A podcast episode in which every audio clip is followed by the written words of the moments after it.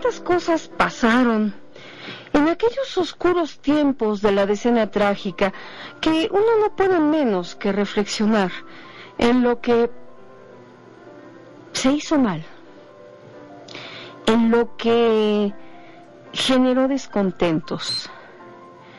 Algunos investigadores han opinado que el grave problema de Madero es que hizo una revolución sin ser revolucionario.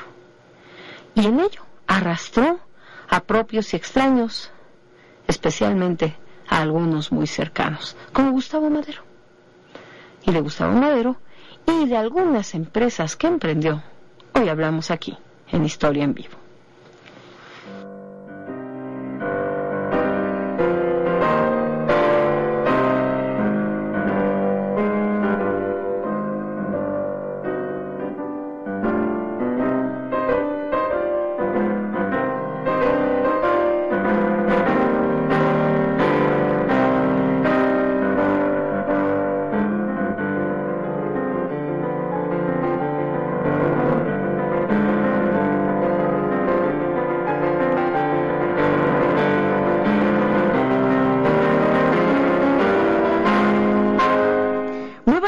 Para todos los amigos y amigas que esta mañana nos acompañan un sábado más aquí en Historia en Vivo. Hoy es sábado 14 de febrero de 2015 y saludamos, por supuesto, a la maestra Berta Hernández. Muy buenos días. ¿De qué hablamos hoy, maestra, y qué escuchamos? Pues, mi querida Nancy, vamos a hablar, vamos a terminar de hablar de Gustavo Madero. Porque es un, es un personaje interesantísimo. Eh, algunos perversos más que perversos, crueles y ácidos, han llegado a acotar. Él era el hermano inteligente. Pues es que era muy, muy distinto con respecto de su hermano Francisco Madero. Eh, pero es evidente que la revolución maderista no hubiera sido lo que, lo que fue y no hubiera operado con la relativa eficacia con la que funcionó eh, una vez que prendió, hay que decirlo, eh, si no hubiera estado de por medio la acción de Gustavo Madero. La semana pasada empezamos a explicar eh, el perfil peculiar de este hombre, que era un empresario ciento por ciento, pero que finalmente las circunstancias lo arrastraron a él, y no solo a él, sino a toda la familia Madero, a fugarse hacia adelante, porque le estaban apostando todo a la revolución encabezada por Francisco. Eh, sus, bienes, sus recursos eh, peligraban con una orden de confiscación y evidentemente no quedaba otra sino llevar adelante ese proyecto revolucionario, ese levantamiento en armas que consignaba el plan de San Luis y finalmente eh, por una serie de factores que van desde eh, el envejecimiento, el esclerosamiento del ejército porfiriano, hasta el desgaste de la propia figura presidencial de Porfirio Díaz, finalmente la revolución madrista triunfó y se empezó a construir una nueva imagen heroica. Quizás es uno de los momentos donde podemos ver el cambio histórico, que los mexicanos hayan preferido a un chaparrito, simpático, amable, que no era héroe de guerra, ni era militar, que le daba por la homeopatía y que era un ferviente espírita, eh, en vez de pensar nuevamente en un hombre fuerte, en un caudillo, bueno, eso ya hablaba de un cambio radical. Pero sabemos que Madero no las tenía todas consigo, y ahorita que regresemos del corte, aterrizaremos esto sobre lo que hizo Gustavo Madero. Les recordamos que Historia en Vivo se enriquece y nutre con sus preguntas y llamadas 560. Un diálogo con el pasado y el presente de México. Historia en Vivo.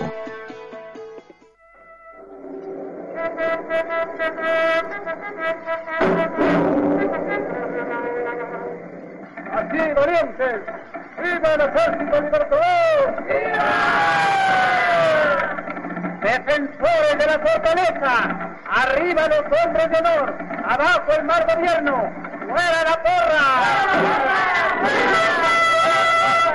Señor general,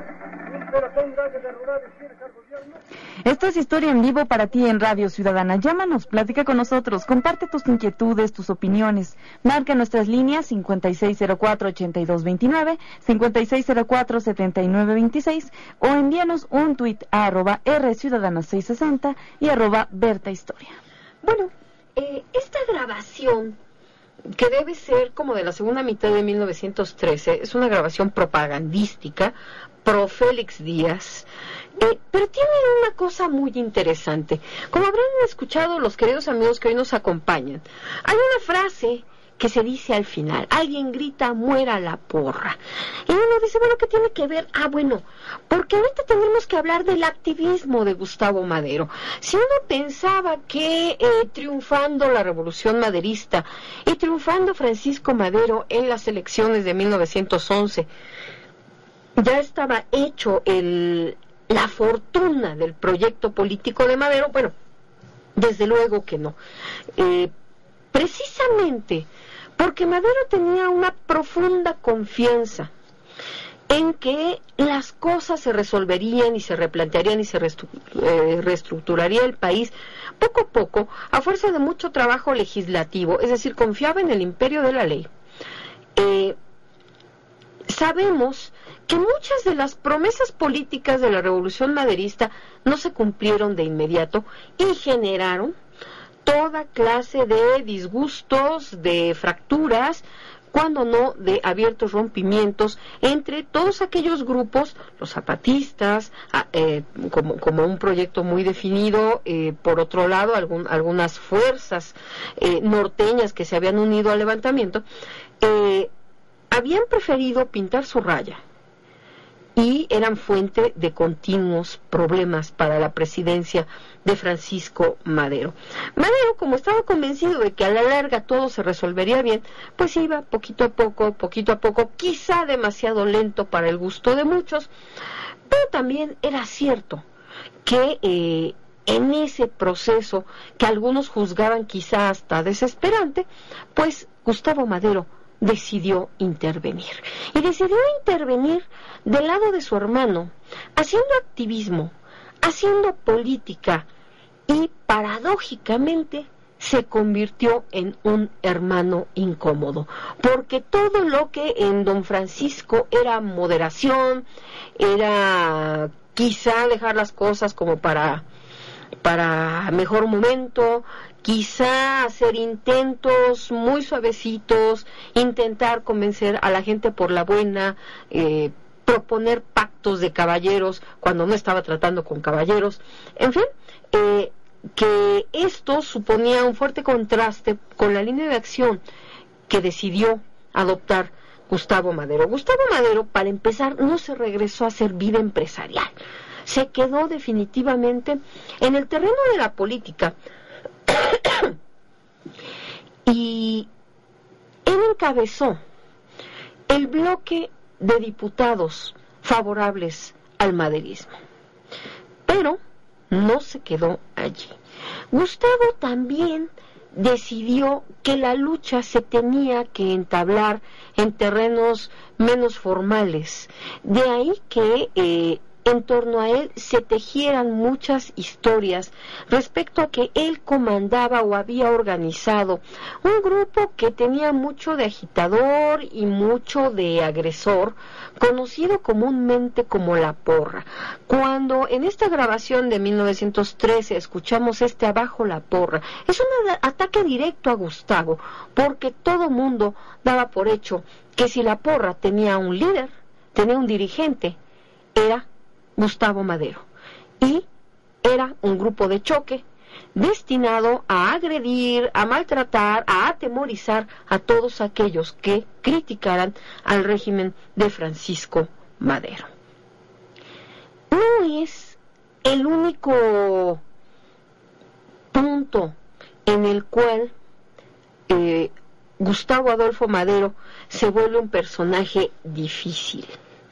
Desde la tribuna y como diputado es un hombre extremadamente claro, directo, ataca, grita, descalifica y confronta directamente a todos aquellos que no comparten el proyecto maderista. Esto a la larga lo volvió un, personaje muy difícil para, eh, si pensamos desde la perspectiva de su hermano el presidente, que pretendía llevársela mucho más tranquila. El problema es que no había tiempo, ni había condiciones para llevársela tranquila. Sabemos que desde muy pronto el zapatismo rompió lanzas con la revolución maderista, eh, lanzó el plan de Ayala y se convirtió en una permanente inquietud, cuando no molestia, y sí con mucha razón de reclamo social para este gobierno que no acababa de ponerse de acuerdo en cómo iba a instrumentar las cosas en un nuevo régimen. Cuando lo cierto es que Madero no había desmontado para nada la maquinaria porfiriana, como lo vamos a ver a la hora de que estalle esto que se llama la decena trágica, y veamos por qué fracasa todo intento de eh, bloquear y arrinconar a los alzados que se habían refugiado en la ciudadela. Un detalle que resultó muy molesto para aquellos que observaban la vida política de estos 15 meses de gobierno maderista, fue un gesto peculiar de Gustavo. Gustavo finalmente, lo hemos dicho, era un hombre práctico, un hombre de negocios. Y llegado el momento, decidió que era válido hacer un reclamo por el dinero que de su bolsillo, de las empresas de la familia, se había invertido en la revolución. Y esto fue visto no mal, sino terriblemente mal. Como que parecía em, que hablar de esas cosas tan desagradables como el dinero eh, le quitaba heroísmo o le quitaba bondad al proyecto político que había llevado a Madero a la presidencia. Pero si lo vemos desde la lectura de Gustavo, bueno, Gustavo era un inversionista es cierto que estaba defendiendo la causa de su hermano, pero, pero con criterio muy práctico, una cosa es una cosa y otra cosa es otra cosa. Eso hizo que a Gustavo se le adjudicara una fama de voraz, de ladrón, de ser la mano izquierda del maderismo que buscaba lucrar, enriquecerse, eh, sacar provecho del cambio de régimen. Eh, cuando lo cierto es que, eh, si bien fue un gesto muy desafortunado, eh, lo cierto es que Gustavo Madero más bien como que estaba más empeñado en que las cosas le salieran bien a su hermano. Y eh, a ratos como que había un contraste quizá demasiado fuerte entre una y otra personalidad. A no dudarlo, Gustavo Madero era un hombre con poder en el régimen de su hermano, y sin embargo resultaba profundamente incómodo. ¿Por qué? Porque donde Francisco pretendía conciliar o negociar o posponer las cosas hasta el momento en que se legislaran y, entraran a formar parte de las, de las leyes, Gustavo a veces presionaba, discutía, se enfrentaba, confrontaba y a veces no era suavecito. Ese es un momento en que ambas personalidades van a, eh, va a aflorar las enormes diferencias de carácter que los van a definir. Sabemos que, 1900, que a medida que se fue terminando el año de 1912, eh, las cuestiones políticas comenzaron a volverse todavía más difíciles. Y sabemos, sabemos que eh, el enfrentamiento del gobierno maderista con eh, diversos grupos de poder generó muchísimas, muchísimas dificultades todavía más, más, más, más, más complicadas. Eh, y quizá hay, hay, un momento en el que ocurre un, hecho muy curioso que creo que se ha estudiado poco eh, y que habla mucho del momento. Ocurrió en marzo de 1912, cuando se da en Palacio Nacional una insólita conferencia de prensa. Sí, una conferencia de prensa como... Eh, no se parecía tanto a lo que hoy conocemos como conferencia de prensa. Era una pequeña de reunión entre el presidente Madero y los directores de varios periódicos, como cuáles, como el Imparcial, como el país que era profundamente antimaderista, el diario El Heraldo de México, que no era el Heraldo de México que conocimos en la segunda mitad del siglo XX, la prensa que tampoco era eh, la prensa que hoy conocemos, em, desde luego la nueva era, el periódico que se había creado por iniciativa de Gustavo, en un intento por equilibrar todos los ataques que la prensa hacía al gobierno de su hermano. Y digo que esta es una rueda de prensa muy simpática porque ahí aflora una serie de reclamos de Madero. Es, es casi un lugar común asegurar que la prensa fue despiadada con este gobierno que duró 15 meses. Sí lo fue, pero también es cierto que Madero no estaba dispuesto a aguantar y aguantar y aguantar. En esta rueda de prensa se dedicó a reclamarle a los directores y dueños de periódicos de qué iba la cosa. Ahorita que regresemos del corte, hablamos de eso. Esto es Historia en Vivo, quédate con nosotros, ya volvemos. Un diálogo con el pasado y el presente de México. Historia en Vivo.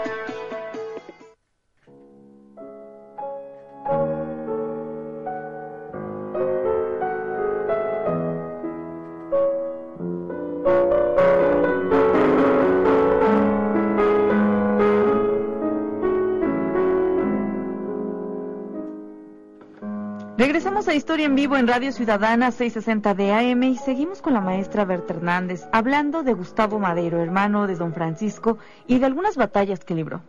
Marca nuestros números telefónicos y participa con nosotros 5604-8229, 5604-7926.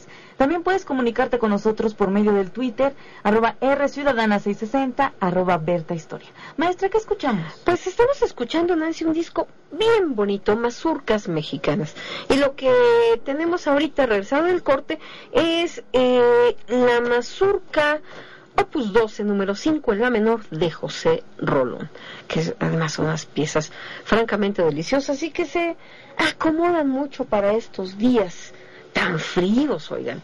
En, verdad, si no tienen que salir, no salgan, si está haciendo mucho frío. Sí, ya tenemos algunas llamadas y tweets. Martín Catalán de Nezahualcóyotl dice, la semana pasada faltó mencionar algunos datos de la decena trágica. Retomar la siguiente cita. Si vivieras chiquita y ay, cuánto te quiero, nomás porque dices querido Madero. No, pues así no va la canción, fíjese, don Martín. La canción es Era China, China, China, chinita de las pestañas. Chinita si no me quieres, luego pues, ¿por qué me engañas? Y el estribillo es, si vieras chinita, no chiquita, si vieras chinita, ay, cuánto te quiero, nomás porque dices que viva Madero. Si tú me quisieras, como yo te quiero, iríamos los dos a pelear por Madero. Es una canción, pero no es de la decena trágica. Esa es una canción de la revolución maderista. María del Carmen Cano de Coyoacán felicita el programa y dice, maestro, ¿podría comentar sobre el origen del papá de Madero? Saludos y felicitaciones. Sí, claro que sí. Bueno, es que los Madero es una de las grandes tribus eh, empresariales del norte del país. Es un don Evaristo Madero, el abuelo de, de don Francisco. Eh, era uno de los grandes empresarios de su tiempo, gente que construyó un patrimonio con mucho trabajo, con mucha visión empresarial, con mucho criterio práctico para diversificar sus empresas. Eso, eh, don Evaristo todavía vivía cuando su nieto Francisco, Panchito, como le decían, se, se le metió en la cabeza el asunto de la política y dio a conocer su libro la revolución de 1900, eh, la revolución, perdón, la elección en 1910. Eh, y al principio, don Evaristo fue francamente renuente a entender este involucramiento de su nieto en la vida política. Lo mismo, la misma actitud tenía su padre, también de nombre Francisco. Eh, sin embargo, a la hora en que la persecución contra Madero se amplía al resto del clan, en términos del daño hacia sus bienes, sus empresas, sus proyectos, eh, eh, los maderos se unen y apoyan el movimiento maderista. Eduardo Vivanes de Ansures pregunta, ¿por qué Madero no confía en su hermano? No, es que sí confiaba. El problema es que este talante resuelto, decidido de Gustavo Adolfo, a la larga se va, eh, va a hacer que se que Gustavo se convierta en una fuente de constantes problemas.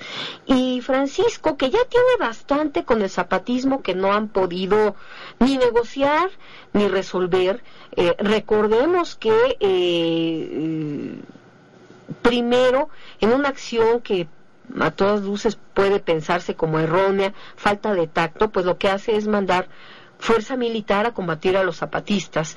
Y los zapatistas, antiguos aliados, pues obviamente son irreductibles. No se echan para atrás ni están dispuestos a rendirse. Por otro lado, en el norte, el orosquismo es verdaderamente un problema importante. Recordemos que uno de, uno de, en uno de tantos movimientos por intentar contenerlos, eh, Victoriano Huerta anda por ahí y cuando regresa a México es ahora sí que el héroe de la jornada porque está ayudando a combatir a estos dos núcleos que son verdaderamente persistentes, eh, poderosos en sus reclamos al régimen de Madero, porque se sienten defraudados.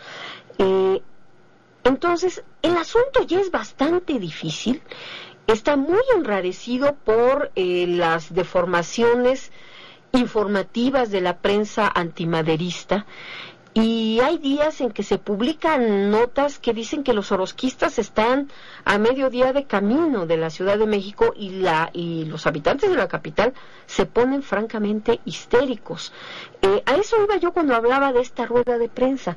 Eh, en esta reunión tan especial, Madero confronta a los directores de estos medios, algunos claramente eh, enemigos de su presidencia, y les dice, no podemos seguir viviendo así inventando cosas, eh, deformando lo que se hace o lo que se dice. Y, y Madero tiene una actitud que, que incluso cuando yo, yo leí por primera vez esa rueda de prensa, me dio una profunda ternura, porque lo que estamos viendo es el reclamo de un hombre bien intencionado, pero no tonto, ¿eh?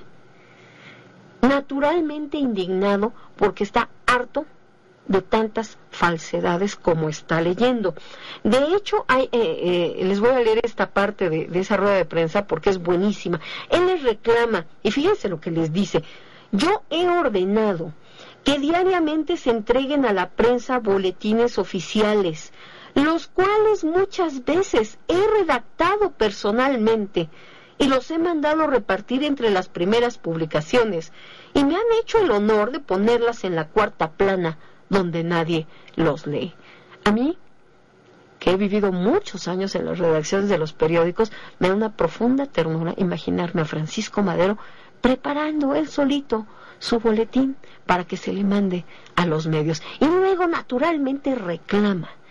En esta, en esta rueda de prensa, precisamente les hace el reclamo de una información que había circulado un par de días antes, según la cual los orosquistas estaban ya tan cerca, tan cerca de la Ciudad de México, que al pie del castillo de Chapultepec aguardaba un tren para que el presidente Madero, cuando viera llegar a los orosquistas, saliera corriendo, se subiera en el tren y abandonara el Distrito Federal.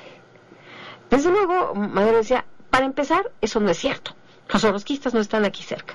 En segundo lugar, no hay ningún tren. Y en tercer lugar, yo no abandonaría este encargo que tengo por la decisión de los ciudadanos. Así de difícil es el trato con la prensa antimaderista. Estamos muy acostumbrados a escuchar sobre todo de estos medios de estos eh, medios de caricaturas, quizá el, el más famoso es el multicolor, donde se la pasaban dibujando a Madero como un enanito al que siempre le quedaba grande todo. Un abrigo, un traje, un sombrero, la presidencia de la República. Por ahí iba el planteamiento. O lo dibujaban como niñito, vestido de marinerito, eh, intentando hacer las cosas que un adulto alto, enorme, de talla imponente, y dibujaban a don Porfirio. Hacía con mucha facilidad, pero que el chamaquito no podía. Eh, digamos que esos eran más o menos los, los términos de las caricaturas, pero la prensa era sumamente agresiva. De modo tal que Gustavo Madero llegó a la conclusión de que también había que tener presencia en ese escenario y alentó la creación de un periódico llamado La Nueva Era. ¿Quién estaba al frente de la nueva era? Al menos los primeros meses, un muy viejo amigo de los Madero, Juan Sánchez Ascona. La amistad con Sánchez Ascona venía de años mejores, de días más felices cuando no había tantas preocupaciones. Se habían conocido en Francia cuando los jóvenes maderos, Madero habían ido a realizar sus estudios superiores y eh, el señor cónsul de París, eh, de México en París, eh, arregló que viviera con ellos un muchachito flaquito que tenía fama de desordenado, de enredado, de que se le iban las cabras, de que se le olvidaban las cosas, y por mucha simpatía que le tuviera el señor cónsul, la verdad es que ya lo tenía un poco hasta el gorro, pero como se lo había encargado su papá, no se lo podía, no se podía desafanar de él tan fácil. El señor cónsul al que me refiero era don Ignacio Manuel Altamirano, y él fue quien recibió en París a Juanito Sánchez Ascona, que era más joven que los Madero, eh, precisamente en aquellos años de estudios. Y efectivamente, si uno ve las cartas de, Altamirano, toda la vida, cada vez que habla de Juan Sánchez Ascona, se está quejando de él.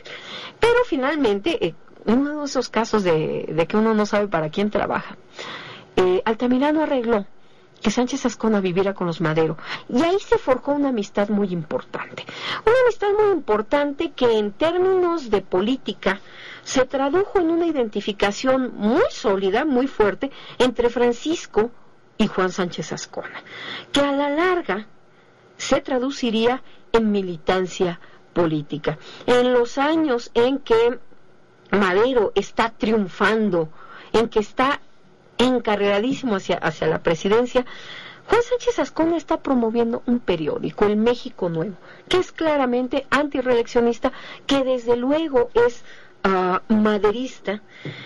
Y a la larga, el conocimiento de este personaje, su probada lealtad hacia don Francisco, hacia los Madero, es lo que lo van a convertir en el director fundador de la nueva era, un periódico muy echado para adelante, con recursos provistos por Gustavo Madero, de modo tal que aunque Gustavo no dirigiera el periódico propiamente dicho, a todo mundo le quedaba claro que ese era un periódico de los Madero, especialmente de Gustavo.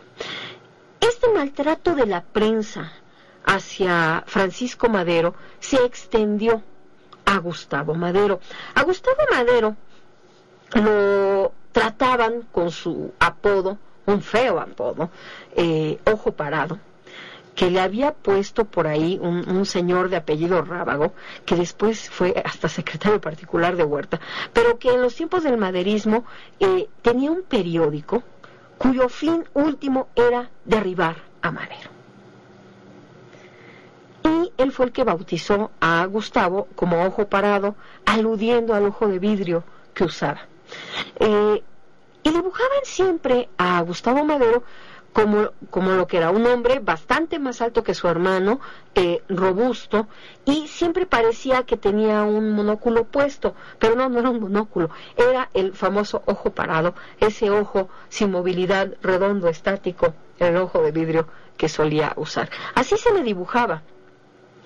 Y eh, esta relación, esta mala relación entre Gustavo y los diferentes grupos que cuestionaban al maderismo, pues llegó a enrarecer tanto el ambiente que en un momento dado los hermanos se distanciaron y se resolvió poner distancia. Se resolvió nombrar a Gustavo embajador especial en Japón entre otras cosas con el encargo de ir a agradecer la presencia japonesa, imagínense en las fiestas del centenario. ¿Qué pasó después? Lo decimos ahorita después del corte. Y les recordamos que Historia en Vivo se enriquece con sus preguntas y comentarios. Llámenos 5604-8229, 5604-7926. diálogo con el pasado y el presente de México. Historia en vivo.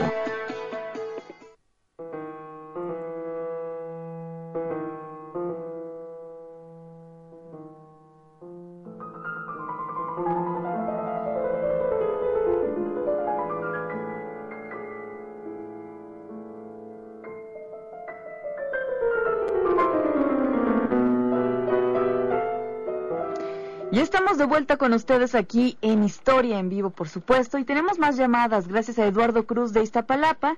Y dice, cuando se conmemoró el centenario de la Revolución, transmitieron un programa de televisión y no sé si fue por error o mala intención, en la secuencia donde asesinan a Francisco y Madero, salía una imagen de Lázaro Cárdenas haciéndolo parecer como el perpetrador de dicho crimen. ¿Quién fue el verdadero asesino? Pregunta. No, no, no, para nada. Evidentemente, eh, si así lo vio, le aseguro que fue una equivocación bestial de quien haya hecho eso. Eh, lo que, no, el asesino material de Francisco Madero era un militar de nombre Francisco Cárdenas, que por cierto, este, murió en Guatemala. Murió en Guatemala y escapó a la investigación más, más densa que ya en los años del carrancismo, este, se inició para intentar esclarecer los detalles de cómo habían muerto asesinados Madero y Pino Suárez. Adolfo Prieto dice, Hola, ¿cómo maestra? Berta, disfrutando unos ricos tamales que nos trajo mi hija, estamos escuchando nuestro programa favorito y el único verdadero de historia. Un abrazo fuerte y también a todo el equipo. Le mando un gran abrazo. Cuídense mucho todos por allá. José Manuel García de Puente Blanco pregunta, ¿estamos condenados a repetir la historia? No, desde luego que no. No estamos condenados. Existe algo que se llama libre albedrío.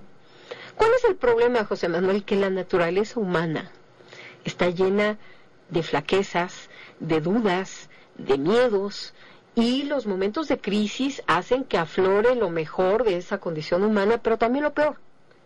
Por eso a veces creemos ver repeticiones, pero más bien es como que nuestra es nuestra naturaleza, ¿no? Por determinista que pueda que pueda oírse. Acá en el Twitter, desde temprano estaba tuiteando el gran Julius Pax. Chavos, ¿qué tal si para empezar a celebrar este 14 de febrero invitan a sus parejas a escuchar Historia en vivo? No, pues me encantan estos tweets. Aquí andaba la queridísima Sol Caliope, tuiteando desde Chihuahua, eh, el general Francisco Villa, que yo les decía, si no tienen a qué salir, no salgan. Y me, con- y me contesta, es un hecho el sábado por la mañana, ¿quién va a salir si no tiene a qué salir? Preguntaba por el tema, bueno, pues hemos estado aquí hablando de Gustavo Madero, de la prensa maderista, antimaderista. Sergio Caña, en este Día del Amor y la Amistad, uno de nuestros amores y festejarlo es oír historia en vivo. Saludos a todos, pues un gran abrazo para ti y para tu familia, mi querido Sergio. Claudia Sánchez, la escultora, los amorosos callan. Pero escuchan historia en vivo a las 10 de la mañana por Radio Ciudadana. Saludos amorosos a todos. Un gran abrazo, mi queridísima Clau. ¿Quién más anda por acá?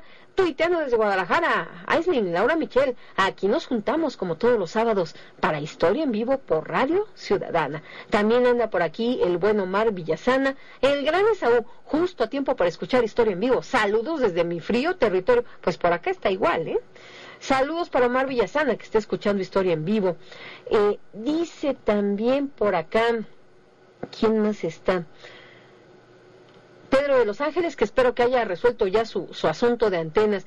Pregunta Esaú, eh, ¿hay alguna página de internet donde se puedan ver todas estas caricaturas? Bueno, eh, ahorita está, por ejemplo, tuiteando la querida escultora una imagen que se llama el guardagujas. Lo echaré por la vía de la derecha. Es, un, es una caricatura que ridiculiza, ataca a Gustavo, otra vez con este asunto del ojo parado, pero dice, eh, lo echaré por la vía de la derecha y se trata de descarrilar un tren que es, eh, que es el gobierno. Eh, y es de multicolor del 23 de noviembre. Seguramente esa, ya hay muchas muchas am, caricaturas que se han ido subiendo a la red. Pero si no, yo te aconsejo que entres a la página de la UNAM, eh, allí pases a la página del Instituto de Investigaciones Bibliográficas o a la página de la, de la Hemeroteca Nacional y ahí vas a buscar un botoncito que dice Hemeroteca Digital. Y ahí hay una gran cantidad de maravillas ya digitalizadas que la UNAM pone al servicio de todos los que las quieran ver y hay cosas formidables. Seguramente ahí vas a encontrar cosas muy, muy interesantes. Em, por acá dice, ah, y agregue Saúl, ahora entiendo por qué le, el, que le decían ojo parado por estar detenido y no porque estuviera levantado, referencia estar de pie. No, efectivamente, porque era un ojo muerto sin movimiento, ¿no? A la hora en que estalla la decena trágica, eh, Paco Ignacio Taibo ha reflexionado eh, yo creo que con mucho acierto, y, él ha dicho una cosa muy cierta, eh, dice, es, se trataba del golpe más cantado, más anunciado, más chismorreado, traído y llevado, y el presidente no se dio por enterado.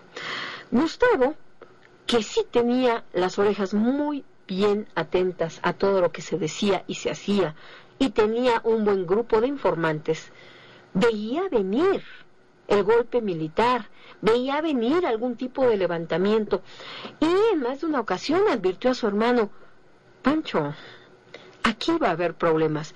Pero pues finalmente los hermanos jamás lograron entenderse en esos términos.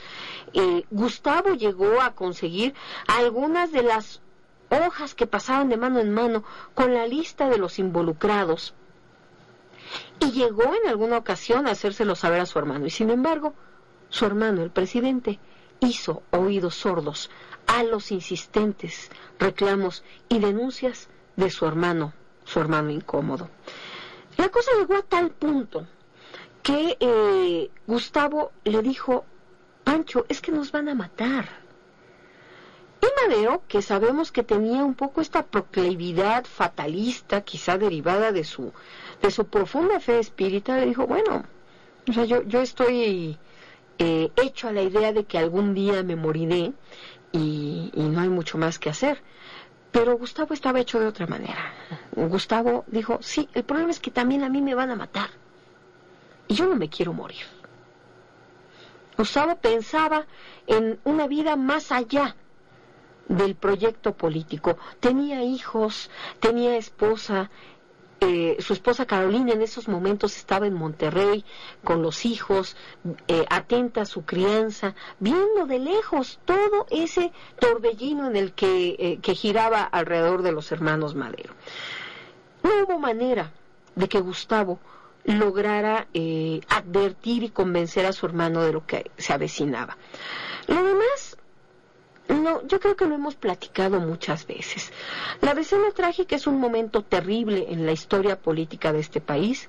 Es también un momento muy doloroso en la historia de la vida de la Ciudad de México, porque todas las acciones militares no estaban encaminadas, uno, ni a combatir a los alzados que estaban en la ciudadela, Dos, los de la ciudadela no se estaban defendiendo porque nadie los estaba atacando.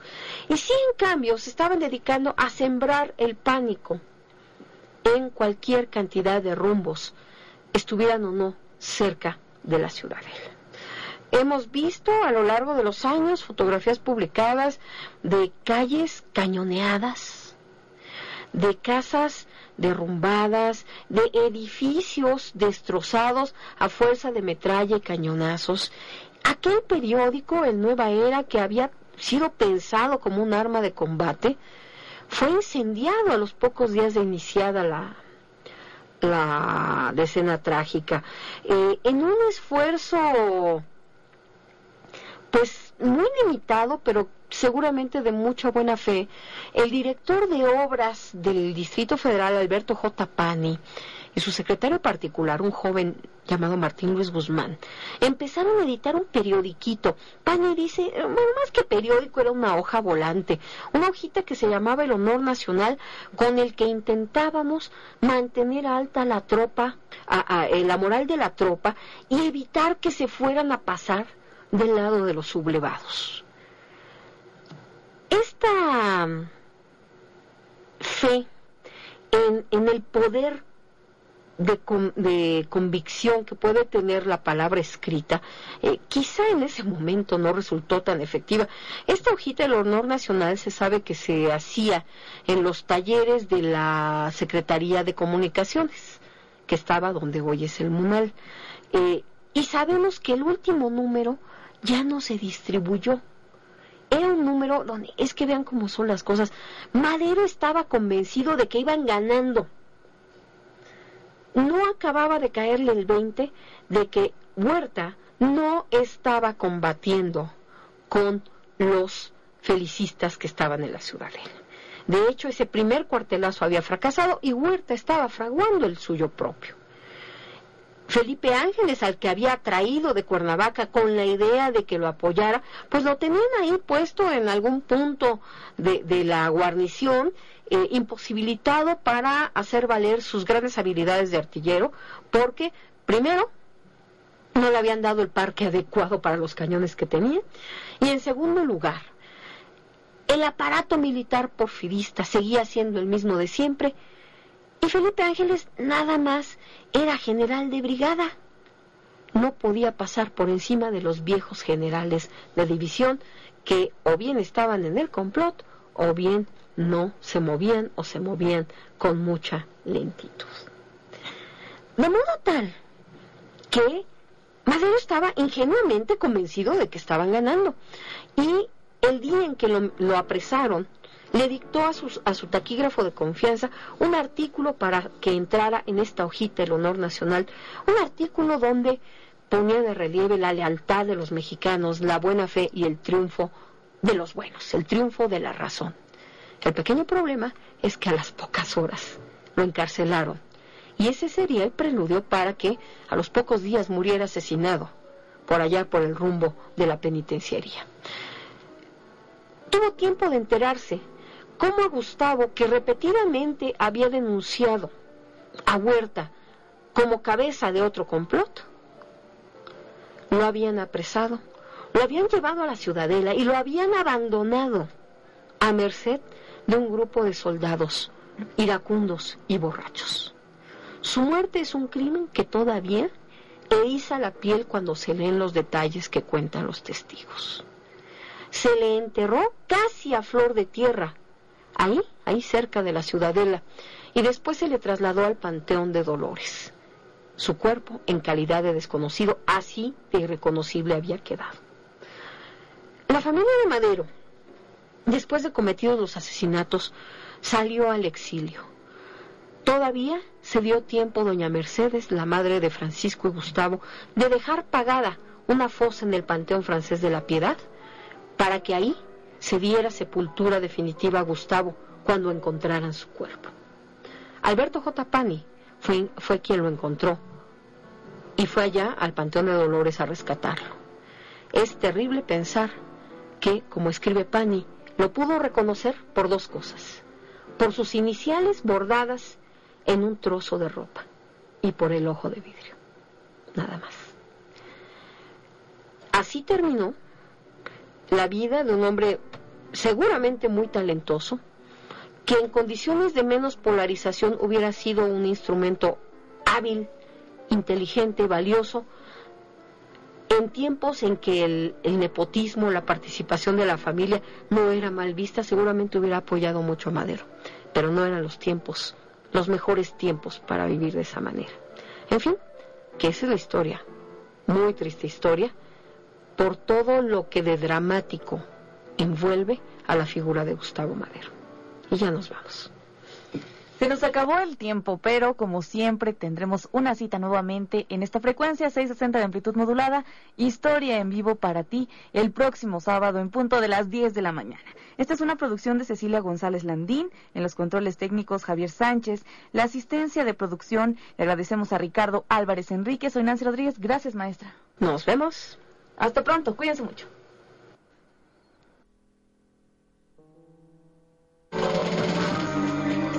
Historia en vivo, un diálogo con el pasado y el presente de México.